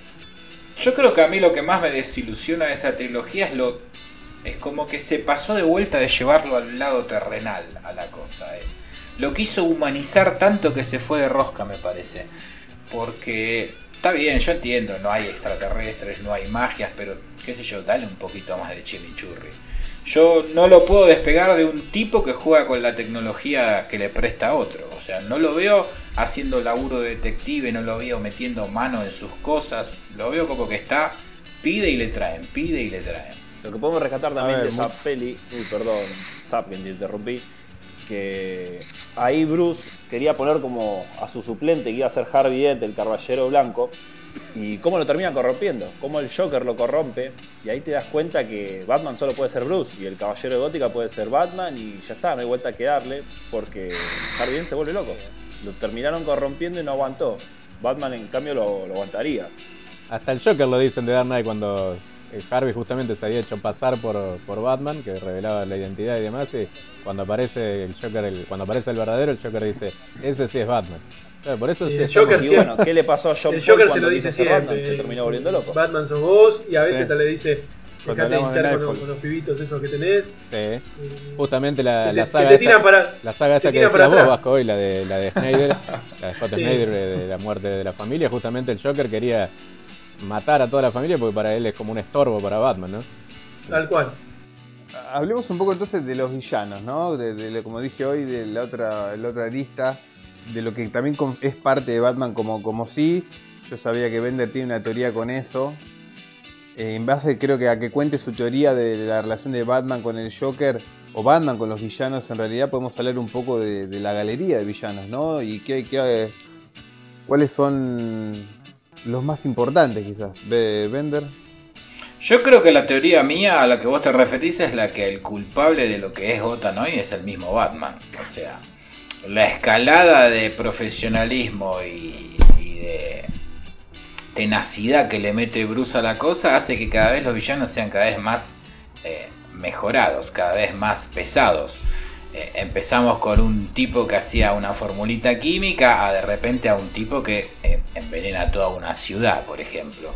Eh, yo creo que lo que lo hace peligroso, yo creo que sin Bruce, sin Batman, Gótica sería una ciudad donde roban kioscos con una pistola, no habría una galería de supervillanos. Es que también se tocan esos temas de que los villanos son así por Batman. Sí, pero hay, hay historias también como la de los por búhos, por ejemplo, que ahí te muestran de que en realidad vez. Gotham Sí, también es sí. medio que una ciudad maldita, ¿no? Que, que incluso antes de que exista Batman ya existía mucha corrupción y esta, esta organización que ya venía gestándose desde años antes, por eso yo... Puede ser que hay villanos que aparezcan, digamos, para, por culpa de Batman o, o que se, o que sean cada vez villanos peores por Batman, pero yo no creo que tampoco sin Batman sea Go- Go- eh, Gotham una ciudad mejor, ¿eh? Yo, yo no. Porque en el Dark Knight Return te dice, ahí aparecen los mutantes y, y Bruce vuelve porque era todo un caos. Bueno, pero. Dark Knight Returns estamos Sí, hablando sí, de un sí, Batman sí, es un ya Batman casi ya. jubilado, o sea que esa gótica ya pasó por todo. Yo, yo te digo de, de abrir una línea paralela en el tiempo desde su primera aparición, hacer una línea constante hay que pensar paralela donde Batman él no tenga intervención. delictivo. ¿Cómo llegamos a este punto hoy Y en es un dos hecho, líneas? mataron, no es un hecho delictivo menor, mataron a los número uno del mundo, los tipos más importantes del mundo son los Wayne. Y son los, los- los que manejan, manejan todo. Claro, o sea, Batman, ya era una ciudad, una, una ciudad pesada. No era una, una- una inseguridad menor, era una ciudad donde el tipo, el número uno de una ciudad, le pegaban un tiro en la calle. Sí, na- nace a partir de una tragedia, ¿verdad? Claro, nace a partir de esa, de esa tragedia y de esa necesidad de que nadie eh, vaya a pasar por esa tragedia que le tocó vivir a él, ¿no? Por eso, puede, como digo, puede ser que algunos villanos existan por Batman o, o que crezca, digamos, la galería por, por Batman, pero, pero a la vez eh, Gotham necesita a Batman, es como una relación ahí entre los dos que se necesitan, ¿no? uno a otro. Ahora, quizás el Joker sí sea. nació por Batman. De hecho, el Joker dice: Yo Él, él está por Batman, cuando se va Batman, varias historias, incluso Batman no está y el Joker se, se jubila. Sin Sí, volverse sí. cuerdo, por ejemplo, el Joker no está Batman y el Joker se, se jubila. En Dark Knight lo mismo. Vuelve Batman Bat- y o en vuelve- Batman y vuelve el Robin de hoy, que hablábamos de Morrison, la etapa de Morrison en Batman y Robin también, cuando el Bruce Wayne, el Batman que él sabía que era Batman, estaba desaparecido y tenemos otro Batman Dick Grayson que, él sabe que no es su Batman, él ahí como que toma otra identidad, otro, otro rol. No quiero spoilear mucho porque Martín me parece que no sé si lo leyó, pero toma otra identidad. Que usted le guste. A, a- a usted, ¿A usted les gusta más Batman contra villanos más mafiosos o le gusta el villano sobrenatural también? Pasa que año 1 y largo Halloween son Batman versus mafiosos y son dos historias del carajo. Entonces uno cuando piensa en esas historias dice dame mafioso. Eh, ahora, hay mafiosos, no sé, Falcone, Maroni, hay mafiosos Joker dos caras que ya son son más, sobre, más sobrenaturales que, que mafiosos, pero no dejan de ser mafiosos. Porque Batman cuando nace Otro pelea- mafioso. Pelea con freak. porque Ciudad Gotham City es como Claro. si fuera Chicago en su momento, ¿no? Claro. Dice que me- me- Metrópolis era más Nueva York y Gotham City era más Chicago. Y en ese momento Sí. estaba full con el tema de los, de los gangsters. Los, lo- lo- los mafiosos de Batman suelen ser gangsters. Lo- lo- los malos Sí, de para mí lo, lo ideal es un- un- lo- las, las grandes historias de Batman son las que tienen como un buen balance también, ¿no? Eh, lo que yo decía hoy de que tampoco nos tenemos que pasar al límite de que villanos sobrenaturales y, y verlo a Batman como ese Bat God que decíamos hoy. Pero tiene que haber un, balance, ¿no? Historias urbanas que, pueden también tener un villanos medio sobrenaturales, pero también mostrar de que Batman puede llegar a, en algún momento a caerse o tener alguna algún error alguna derrota, pero siempre se va a levantar porque eso es Batman.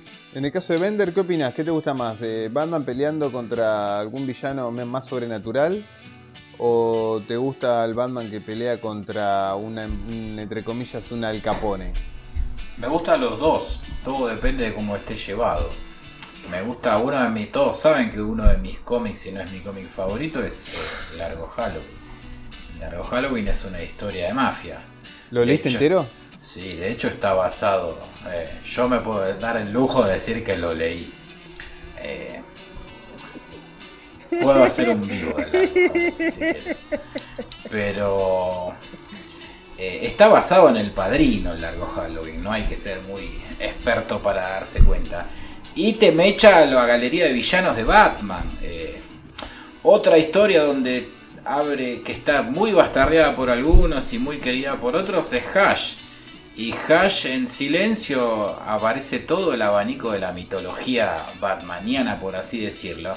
Y está bien llevada, o sea, no hay un villano que predomine por todo. Te mantienen con el hilo de quién es el del final, pero eh, a mí me gustan las dos cuando están bien llevadas. Cuando pelea con villanos clásicos, cuando pelea contra mafias. Me gusta mucho cuando se mete con el tema de cultos o sociedades secretas. Por eso me gusta tanto la corte de los búhos o eh, Batman Rip, ese tipo de historia. El culto, como la que decía el Vasco al principio. Ese tipo de historia. A mí cuando se mete con el tema de rituales, eso es donde más me gusta. Vamos, vamos, me gustaría hablar de otra cosa que, que a mí, que sé que me- muchos de los que nos escuchan eh, les va a gustar esta parte. Porque es una parte que ya vamos a meternos, es menos, me- hablar menos de la historia, menos de escritores. Vamos a hablar de otra cosa, un toque. El traje de Batman, ¿tiene que ser negro, tiene que ser gris? Está, eh, Está muy metido el tema del traje Que negro cada uno sí. puede nombrar algún dibujante para que el Creo que nos- nos googlee costaría el ver- medio, sí, de- algo distinto. Me parece que pasa por ahí. Ahora en cómics sí el, el- claro. el traje gris y, y azul es bueno. el- Yo banco el, yo banco el, el celeste, yo banco el celeste bien chillón con el, murci- amarillo. el murciélago bien grande. ¿Óvalo amarillo sí o no? Ese es el, el gran debate. ¿El Ese óvalo va, amarillo eh. sí o no? Sí, Yo lo ese- tenía, yo lo tenía, en- yo tenía el, el muñequito. Con el logo. Vos, aga- Sí. vos, aga- vos agarrás a cualquier persona y le decís dibujame a Batman y te lo dibuja azul y gris con el logo amarillo. Eh, te puede gustar o no, pero ese es por lo menos la generación mía es con lo que se crió. Sí, sí, ese es el Batman, ese es el color de Batman que... que con que Ah, Aparo. Yo también. Sí, Jim Aparo, Neil Adams, Norbrey Fogle, Miller. eh, es José cierto. Luis. Miller, Miller usó Es los dos. José claro. Luis García dos trajes, López. Para mí, eh, justamente ahí Miller eh, son los dos trajes más. El mismo. Miller también. nos podemos olvidar del otro que es eh, el del de año 1 o, el de- o el mismo el de Bill Finger es. Pero el, el óvalo sí, también es muy importante. Incluso el óvalo amarillo le permitió a DC como ser también que, que sea una marca, ¿no? Porque el otro, el otro símbolo era como muy difícil hacerlo como, como marca, como marca registrada. En cambio con el óvalo amarillo se, se le simplificaron Y más las Miller- cosas. Miller le buscó la justificación al oval amarillo. Yo no soy tan, tan boludo que Sí. pongo un círculo gigante acá. Un escudo. Pongo esto para que me tiren acá porque es donde tengo donde estoy más protegido. Me pone una explicación al oval. A mí me gustó la- lo que planteó Zap. ¿eh? Eh, yo no tengo traje preferido. La verdad que Le- me gustan todos: el gris y el azul, el gris y el negro, el negro completo. Eh, pero sí banco el, el óvalo amarillo que se convirtió en esa.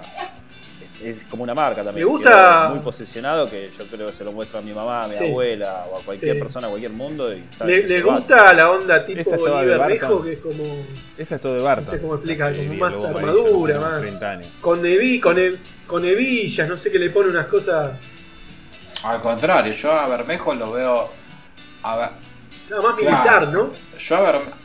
Claro, yo a Bermejo lo veo más eh, handmade, como que se lo hace él solo. Pedazos, borcegos con Claro. mucha sevilla, pantalones con muchos piolines para atarlo apretado. Como lo que veremos con Pattinson, ¿no? la, pechera con botones. Eh, En, en los cómics, eh, en los cómics es muy difícil ver Batman negro también. Pensemos también, imagino, para Sí. el dibujante tener que hacer un Batman como el de Barton, como el que miramos con Michael Keaton. Es que Es yo creo que el negro, el negro es un invento para el. Claro, el negro es un invento más para el cine para que quede estético. Imagínate que si vos vas a hacer una película de Batman de tinte medio oscuro como intentó Barton, bueno, podés poner un tipo de gris y celeste, no, es como que no da. Como también hay otro detalle, muchachos. Eh, Cada dibujante hace la suya, pero pensemos una lógica que pasa con todos los superhéroes en general. Eh, Batman, en más del 90% Sí. de, de sus historias, de- del dibujante que lo hace, usa una reme- un- es como una remera lo que usa, peguémosle a la gente, ¿no? La lógica de la armadura con molde que vemos en el cine Nah. no, Bueno, no el- existe en los cómics. El único que tuvo las pelotas bien puestas para hacer un traje comiquero en el cine fue Zack Snyder, el único. El resto hizo un invento con es- algún diseñador recontradelirado en Faso y le dijo, vamos a hacer esto para vender muñequitos. Nah. El único, El único que es- se puso la es bola cierre a la mesa Es fue, Affleck- eh, fue Snyder con el de Affleck dijo, yo quiero que sea como el Batman de Miller. Ah, lo querés azul oscuro. No, no, dámelo gris y negro con un murciélago del tamaño de un Ford Falcon en el pecho. Claro. Pero aún así, pero aún así tiene molde, no es una remera. Nah, pará, ahí no hay nada. Vos lo viste cómo estaba ese muchacho. No, bueno, no, pero entendeme lo que, a lo que voy. No es una remera lo que se pone Ben Affleck. No, no, me parece que lo que dice, claro, más Juan Martín, capaz Claro, a bueno, para ver un pero- traje así, te tenés que ir a los cortos de, de Batting de Sana, Kevin Porter. Kevin Porter lo tenés.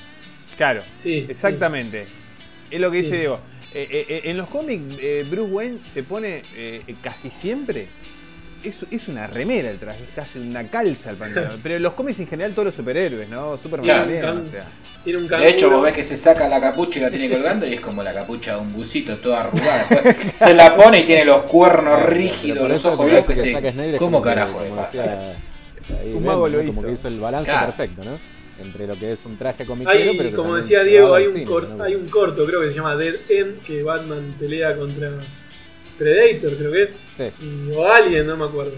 Y sí, se ve, creo que se pone una calcita así también, como en los cómics. Tengo esa imagen en la cabeza. Mm. El actor que hace ahí es, es Clark Bartram, que es un tipo que viene del fitness, que fue doble de riesgo mucho tiempo y tiene un montón de películas haciendo de Batman. Inclusive hace una con unos amigotes, eh, World Finest, que si vos ves lo que es el tipo que hace de Superman, que se pone la misma laicrita finita que se pone él, y está, pero tiene unos cuádriceps que son grandes como la espalda mía. Sí, lo deja, lo deja Henry Cavill como Robert Pattinson, más o menos, ¿no? Sí, Kelly sí, Jones le hacía unas orejas gigantescas. ¿Se tema que se acuerdan de el Kelly Jones? orejas, orejas largas. Claro, claro. Es como Más que o menos. Pero oreja intermedia, sí, a mí me gusta. No me gusta muy cortitas. pero En definitiva creo que era mejor orejas cortas.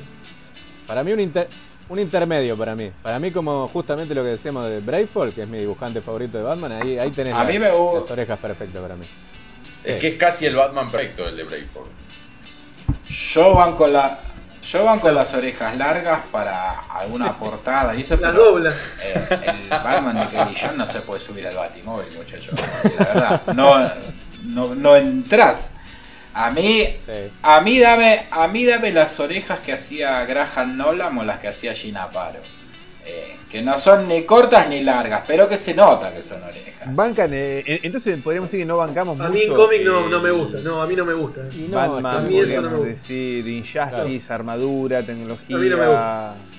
Que Nolan fue por ahí. Sí, sí, yo ar- armaduras banco nada más en Nolan en situaciones Rises particulares. Hablamos de los búhos y bueno, hay un, momento ahí donde poquito. Batman tuvo que, utilizar una armadura y, y hay muchos cómics donde tuvo que...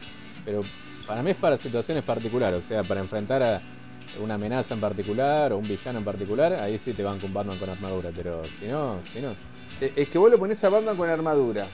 Y, le- y, ah, en, en Injustice, en el videojuego, podíamos ver que le, se inyectaba como una adrenalina que le daba más fuerza. Tenía unos puños con kriptonita. Entonces ya en- en- tiene una lógica que deja de ser.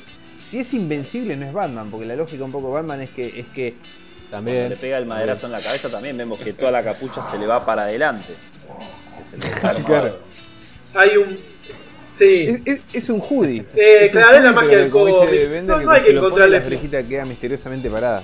No hay que buscarle explicaciones. Bueno, pero no hay que buscar explicaciones. es todo parte de la magia. de todo, no, no, no. Claro, es, es- es todo parte del universo del que estamos hablando también, ¿no? muchachos, Y- porque- Pierde la gracia. Porque si nos ponen. Y aparte va por un lado de la, del ayornamiento en la línea temporal. Hace 50 años Batman se cagaba trompada con todo el mundo, hoy tiene villanos que le tiran con de todo. Eh, tiene que tener alguna tratamiento de Kevlar algo en el traje, porque si no... Son cosas que... Ahí viene no pum, se terminó de Batman. hecho, de hecho, Ent- ¿Entendés? Pero que algunas Imagínate si te tenés que pelear con Destro con el traje de Shima Paro, por ejemplo. Que era una, era una calcita de lycra. Y eh, Sí. es como que el murciélago es antibala, Sí, está lleno de, de cuetazos que se la, la dejaron ahí clavada. Y la capucha lo mismo. Ahora después el vago ese que le clava el cuchillo en el medio del hombro se lo clava hasta el fondo. Pero ojo que la capucha también, al principio aparece Alfred, que estaba con un esqueleto que era la forma de la capucha. Sí. Y ahí, bueno, pasa ese detalle. Pero yo lo, creo que lo vi, lo enganché en la segunda o tercera vez que vi la película.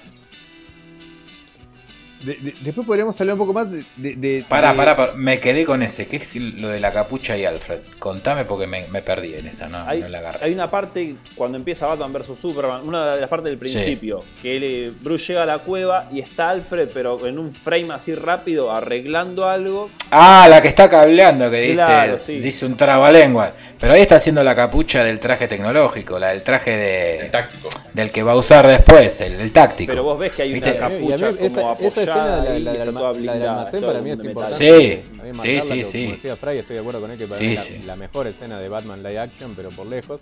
Y justo en estos días estuve viendo medio que se había armado un debate ahí en, en Twitter, que siempre a veces se arman debates medios innecesarios, ¿no?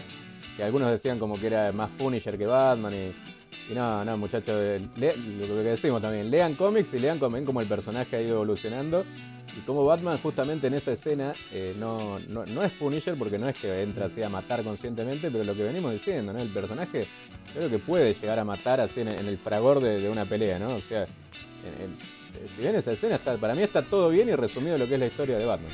Pero aparte es hablar sin saber eso, ¿cómo entraría el Punisher al almacén y cómo entra ese Batman al almacén? El Punisher entraría poniendo una bomba terrestre y cagando a tiro al que quedó parado. Batman rompe el piso, se cuelga del techo y le tira un dispositivo para que le explote el arma a cada uno de los malos que está ahí. Y después a las piñas. De eso el Ah. Punisher eh, agarra un libro, amigo. Te dejo en el segundo piso que está más, hay menos tráfico. No, papá, te meto un misilazo ahí y no queda nadie. A- hablando un poco de la nave, muchachos. Sab- ¿Sabés eh, sabés qué, sabés qué nos faltó? Los vehículos de ¿Sabés que nos Batman faltó la capa? les gusta solo el Batimóvil. El Batman. A mí el ¿Qué le- Batman qué con le- naves, a mí, qué le- a mí qué no le me gusta? no La capa cosas, eh, que es eh, kilométrica o la capa cortita para así pelea mejor. Ah, qué interesante, es verdad. Kilométrica y, y- y que mágicamente se Claro. reduzca el tamaño cuando Claro. pelea. Sí. Oh, Eh, mamá ahí querida. quedan hermosas, pero. No, una locura. Sí, ni Y la capa del Bencho también, ahí con el detalle de la suciedad en, en el final. Sí. Era larga, llegaba al piso y tocaba un poquito, pero tampoco se exageraba. Eso le daba, le daba el toque. Sí, el que juega con eso raramente es Nolan, que por momentos la capa es larga y por momentos es corta. Hay una toma en Dark Knight Returns que él está parado arriba de una gárgola en un rascacielos y la capa le llega como hasta el tercer Sí, piso del edificio, más o menos. parte que, Y claro, después vos lo ves peleando y no le llega a los tobillos. Como, como decía, así misteriosamente como que se, se hace más chica, pero, pero por eso hay un balance así que para mí el balance perfecto es como decíamos, el de Breakfast. Ahí tenés la, la capa perfecta. Pues después tenemos de la lona de Michael Keaton, ¿no? Que era un mantel de la negro. Que, que, que nadie se podía, que cuando te lo enfocaban en primer plano, nunca te podías imaginar que con eso podés planear. Ni siquiera porque pesaba 55 mil kilos la capa esa. Y eso que Keaton. Y eso que Keaton era pequeño. Pero Y mal no eso le, que mal se no le buscaba fue a un Keaton, Batman eh. de chocolatín Jack. Mal no- para- mal no le fue a ese Cante Keaton, eh. cortito. Bueno, vamos a hablar un poco de batimóviles ahora, muchachos. Batimóviles favoritos. Mira, si vamos a hablar de batimóviles, eh, en físico real por el de alguna película, el de Barton es insuperable. Yo pensé El que tu favorito. Yo pensé que tu favorito era el de Zack Snyder. No, a mí no me gusta el batimóvil tanto, Es muy a mí me gusta el parecido. batimóvil auto. Sí. Por eso me gusta mucho el, bueno, el, el batimóvil de la serie animada de Batman, es muy el de Barton. ¿no? Pero me gusta mucho el de Hanna Barbera del 70 y pico, que era como una especie del de Adam West, pero más eh, deportivo hecho.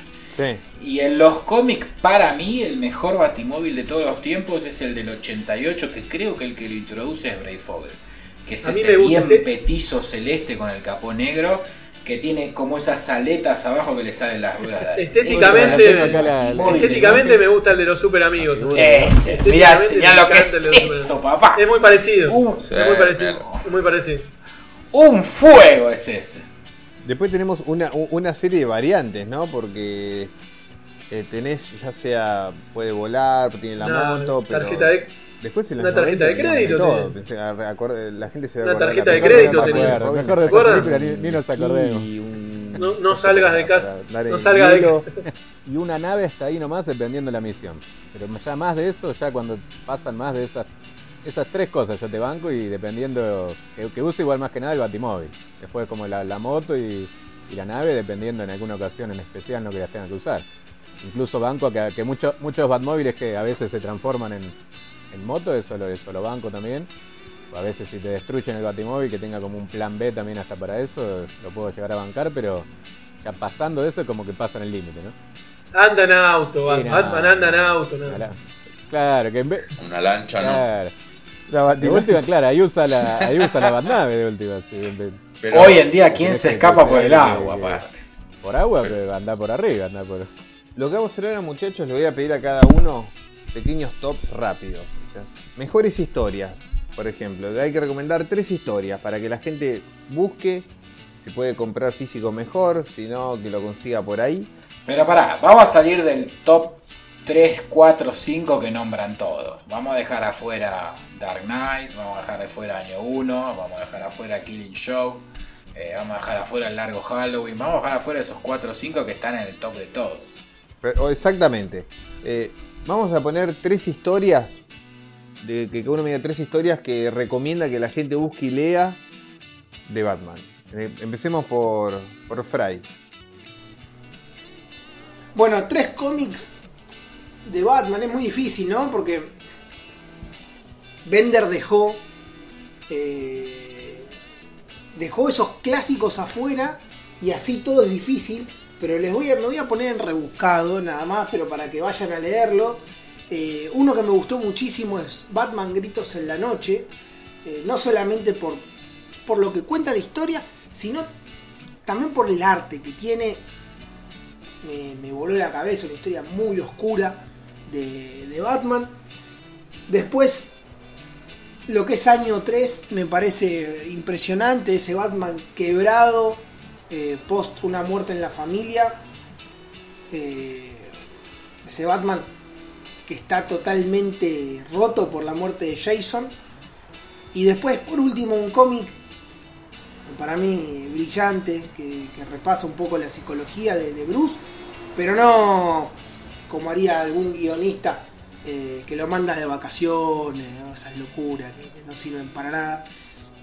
Eh, lo que es Batman Ego, que, que para mí es un indispensable a la hora de, de, esto que nos trae hoy, que es ¿quién es Batman? Bueno, creo que en Batman Ego te podés llevar eh, una idea grande, ¿no? De, quién es de quién es Batman, de alguna manera.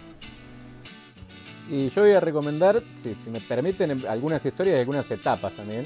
Eh, Diego, Así, alguna etapa, por lo menos, que agarren algunos números de esa etapa, como para decir, acá está lo más, lo más significativo, Sí, la, sí, la sí. esencia del personaje.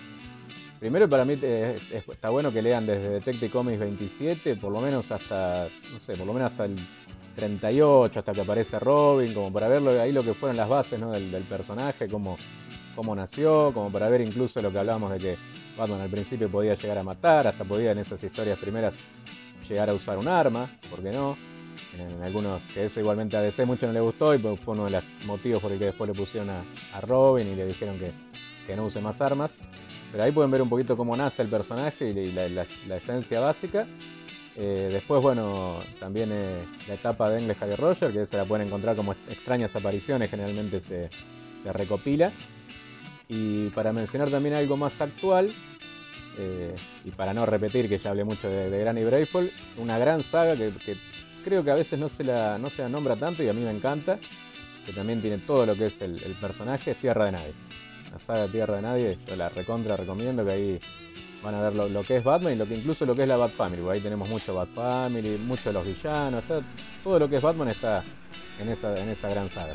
Y Joker también tiene un rol ahí espectacular, así que, así que esas serían mis recomendaciones, con Tierra de Nadie, ahí cierra la, la recomendación. A ver, sí, la- las historias las menciono nada más, ¿eh? pero a mí me gusta mucho, me encanta año, me encanta año año 1, año Vasco. 1 Dark Knight de, de Miller, me encanta, me largo Halloween, es excelente y, no, sí, sí, querés, Joke, si querés un comentario. esas cuatro son para mí top. Después ya la, ya la mencioné, a mí me gusta mucho el culto, pero me gusta mucho al nivel de ponerla en un top 5, ¿eh? me parece espectacular. A mí me- cada escena de Batman todo destrozado, me encanta. Léanla, los que no la no es tan, tan conocida, pero es, muy buena. Después hay una que me gusta mucho y nunca la menciona, no sé por qué nadie la menciona, que es El Veneno del Mañana, una que está con. que está con fecha verde, con hiedra. Eh, Ah, con Hiedra. Sí, sí, y está. Y tiene un final Green Arrow muy también. lindo. De- Denny O'Neill creo que es el, el guionista. Es muy, muy buena, muy, muy buena. Y Sí. después, a ver, dejame Sí. O sea, hay, hay un anual que a mí me gustaba mucho también de Legends of Dark Knight, que seguro ustedes lo leyeron. eh, que tiene una historia, creo que tienen dos historias, ¿no? Pero duelo. Una historia de duelo que es Batman caminando en la nieve con una bolsa, no la voy a spoilear, una bolsa verde y se va metiendo en diferentes lugares. Media. mucho de magia tiene, ¿no? En cosas mágicas, que no se entiende bien qué pasa. Eh, bueno, al final la bolsa era algo que no, no voy a decir que era. Léanla, esa está muy buena. De lo nuevo, a mí de Snyder me gusta mucho. La corte de los búhos ya la mencionaron, me gusta mucho eh, Una muerte en la familia. O la muerte de la familia, ¿no? Y a mí me gusta mucho la caída, Nightfall. Sí. Me encanta. Me gusta, te estoy diciendo mucho, pero me gusta también eh, la etapa de contagio, de legado y de hecho Alan me está ayudando con algunos issues. La etapa de Cataclismo, la etapa de Aftershock, toda esa etapa me encanta. Me encanta. Y No Man's Land, vi que muchos la criticaban, a mí me encanta. Es muy bueno. Aparecen, aparecen personajes, Ah, está el diálogo con, Gordon, el diálogo que, que hablamos antes y, y cuando... Claro, lo que hablábamos bueno, no hoy. quiero contar qué pasa, ¿no? Pero un diálogo que hay después, una secuencia que hay después en- con el Joker, con Gordon y con Batman. Y Batman le, le- Batman le dice, no te voy a parar, le dice a Gordon. Y bueno, pasa lo que pasa, Y Gordon se cae de la escalera y Batman lo sostiene. Y le dice, no, es, es, es una cosa de loco. Ahí, ahí te... Y ahí te pones a llorar, ¿no? Porque encima Batman le dice tete. Solo la premisa que te ofrece Norman Land ese- es terrible. Inclusive el Ah, camino. Esa historia, esa también te demuestra por qué, lo que venimos hablando que casi todo el programa y que, que algunos guionistas no han entendido, por qué Batman no puede abandonar Gotham, ¿no? Incluso hay un, hay un, hay un número de En Tierra de Nadie que llega Superman a Gotham, que vos decís, ah, Superman acá va a poder solucionar todo, si es Superman todo. Y no, no, se da cuenta que hay cosas que, que nada más Batman puede mantener en Gotham. Ni Uh, es muy sí. ¿Cuántos números son Tierra de Nadie? ¿60 y pico? 90. Batman- crossover, Bat- todos son 80, Batman 90. puede aparecer en el número 12-13 recién como una Oh, sombra. me hiciste acordar de algo Son que, mira, que 12 o justo 13 que- numeritos que donde no ahí de que- pinta Batman. me, me hiciste acordar con lo que Batman decía, casi no ¿cuándo- aparece. Una, ¿Cuándo una recomendación más voy a meter. Que acá hay un señor que se la recomendé ya y que, que la, está, la está completando. que es eh, Gotham Central. Gotham Central son historias también donde Batman está más centrado justamente en la policía de, de Gotham. Pero Batman a- aparece medio como una sombra, o, aparece físicamente pero muy poquito y sin embargo la presencia de él, eh, aunque no sea física, como espiritualmente siempre está y son historias pero del, del carajo. Hay historias ahí, vemos el- la policía de Gotham, los villanos, todo, así que otra, anótense Gotham Central. Así que bueno, le de- dejo que los demás también elijan historias, así no. No, no volvemos sobre los mismos títulos, pero. Claro, va quedando difícil para. Igual hay, hay, hay. Va quedando difícil para los últimos. Hay, hay, hay, hay más de 70 años. Martín, ¿qué historia puedes recomendar a la gente que no sean las habituales? Bueno, yo voy a recomendar algo que justamente eh, es para que lo compren, porque lo editó Omni, que es, lo digo, lo dije muchas veces y lo- la super recomiendo esa historia, que es este todo run de, de, de Tinion en Detective Comics. Eh, la verdad que es espectacular, el uso que hace de la Batifamilia es espectacular, eh, parte de, de- la, mitología de, Batman es espectacular, los villanos que usa, cómo los usa también, a mí me gustó mucho. Eh, bueno, así que nada, vayan a Omni a comprarle, comprar todo eso. Eh, después, eh, como les dije, yo estoy mucho con lo, con lo más nuevo.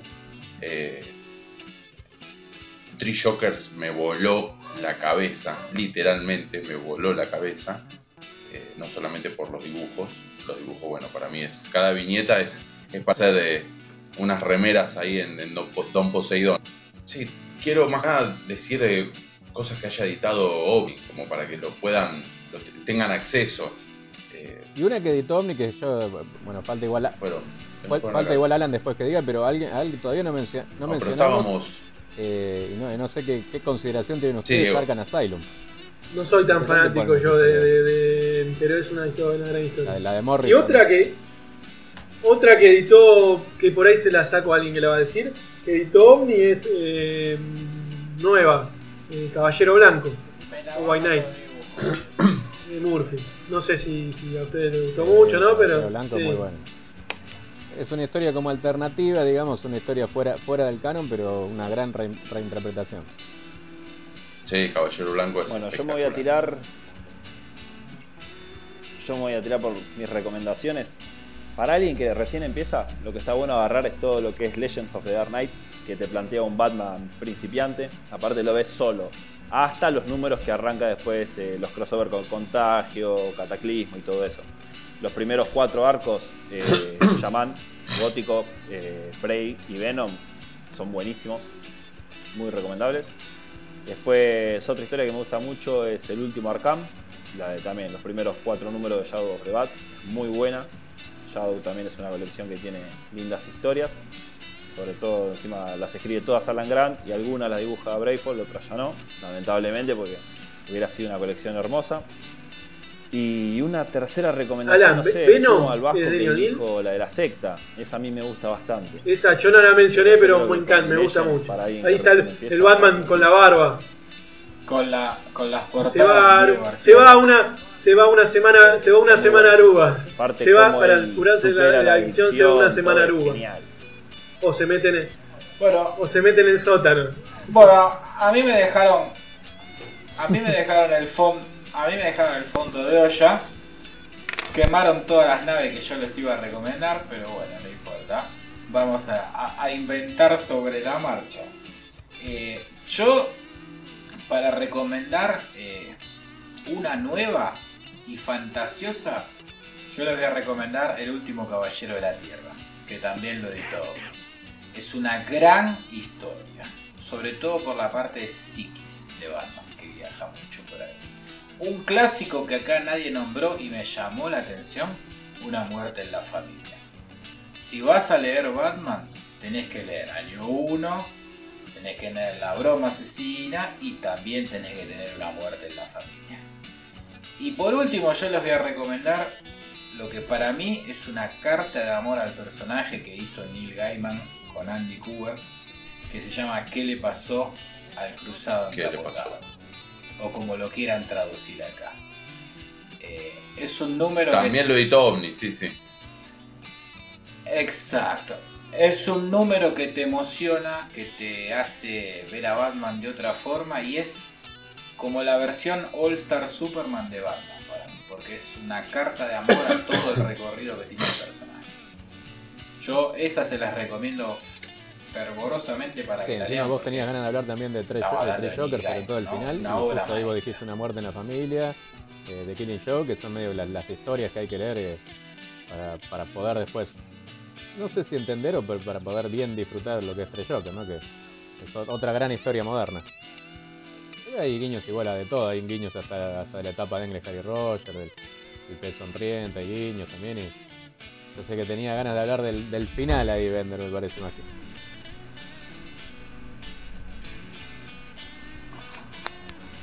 El final, el final, las últimas. ¿Lo vamos a espolear?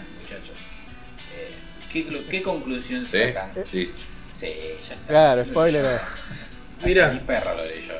Yo ya, bueno, ya, spoiler alert, muchachos. Vamos a hablar del final. Pero a mí lo que Vamos a hablar del final de Three Es que en los últimos años uno tenía un Joker donde parecía que era hasta más pillo que Batman, porque siempre lo, lo invocaba. Siempre Batman estaba, parecía que un pasito atrás del Joker.